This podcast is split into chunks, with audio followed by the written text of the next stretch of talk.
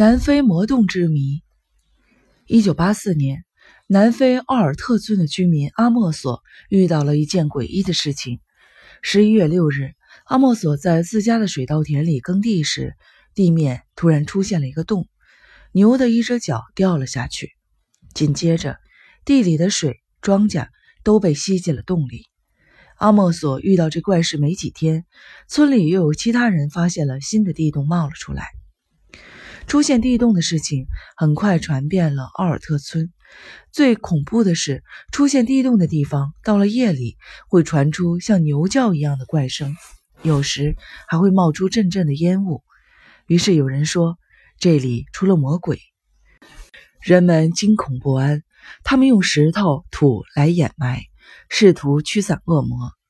但是事情并不是这么简单的。无论他们用什么方法来填埋，地洞总是在不断的出现，田里、路上，到处都是。方圆几里出现的地洞已经成为严重的灾害。村民们猜测，山下面可能是空的，但他们无法证实。情况越来越严重，村民们担心这样下去，整个村庄就会陷下去。最后，只好向南非有关部门发出了求救的信号。这一情况引起了当地政府的关注。他们组织调查小组前往实地进行调查。这时，关于魔洞的传闻已经造成很大的影响了。考古学家和地质学家实地考察后，做出了分析：大约在亿万年前，这个地区发生了剧烈的地壳运动，在板块碰撞的压力之下，海底的岩石被抬升出了水面。在这个过程中，岩层发生了断裂和褶皱，山脉由此出现。紧接着，这些新生的山系上发生了风化和侵蚀，一些新的河流和湖泊就形成了。经过长期的地质变迁之后，这里渐渐成为了以石灰岩为主的熔岩地貌。熔岩地貌有两大特征：一是石灰岩的山体，另一个就是在山的下面隐藏着的一些大型的暗河。每到雨季，地面上的水通过岩石层下渗。同时，把石灰岩中的一些可溶解物质带到了暗河里。经过千年、万年，甚至上百万年的漫长的岁月，岩层中就生成了形态各异的溶洞。沃尔特村的魔洞出现，很可能是一种岩溶的塌陷。塌陷的原因是地壳的不断抬升和地下水的开采，使得暗河里的水越来越少。一旦暗河干涸，其对溶洞顶板的支撑力就失去了。另外，由于长期的岩溶的作用，溶洞顶板岩石的缝隙会越来越宽，这样地表水就会越来越多的渗透到溶洞中。溶洞顶板岩石在水的长期的溶解下变得越来越薄。溶洞的顶板一旦承受不了上面的压力，就会发生塌陷，而这样的塌陷可能是整个山顶。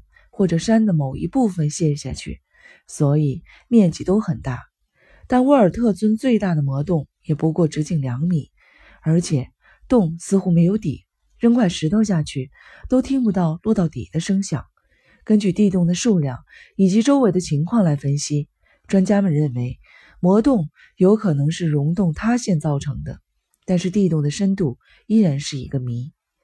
调查小组决定对洞的深度以及地下水的情况进行勘察。测量后发现，这些洞的深度大都在二三十米，而且这里的地下水也没有下降。如此看来，魔洞是由溶洞塌陷造成的推论并不成立。有的专家推论，可能是矿产开发引发的地面的塌陷，从而造成了神秘的地洞。但这一说法马上就被否定了。因为科研人员在沃尔特村方圆几十里的地方都没有发现任何矿山开采的迹象。有地质学家提出，这个洞不时地冒出烟雾，有可能是地下煤矿的自然现象。煤层受到了地球吸引力的作用，产生了压缩。在压缩的过程中，煤层内部温度升高。当温度达到燃点的时候，煤就会燃烧起来。随着地下煤层的不断减少，地下慢慢出现了许多的空洞，久而久之，地面就会发生了塌陷，产生地洞。然而，经过地矿取样调查后发现，这里的地下煤层的厚度一般只有三十厘米左右，同时这里的煤质也不是很好。从这两点来看，这里发生煤炭自燃的可能性不大。自然学家认为，如果排除地下煤矿自燃的可能，洞里冒烟就只能有一种解释了：地面与地下存在着温差，所以有时热气会从地洞内向外冒，而当地的居民将热气当成了烟雾。调查进行到将近一个月的时候，科研人员用地形探测仪终于发现了魔洞的形成原因。原来，沃尔特村地质岩层的特点是最上面和最下面都是砂岩，而中间是泥岩。砂岩比较硬，不容易风化；中间的泥岩比较软，很容易风化。这样的地层结构非常容易产生滑坡。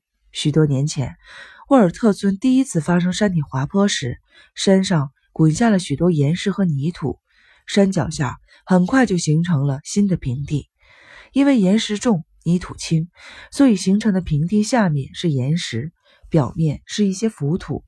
但这些平面毕竟是岩石、泥土堆积起来的，地下比较松软，经过长期的灌溉，有些地方难免会冲出洞来，这就是魔洞。如此解释有理有据，但魔洞里牛一样的怪叫声又是怎么来的呢？专家们认为。这应该是地下滑坡现象造成的，滚动的岩石相互摩擦，发出了巨大的声响。当滑坡停止的时候，怪声也就结束了。南非的魔洞奇案终于被科学家们揭开了谜底。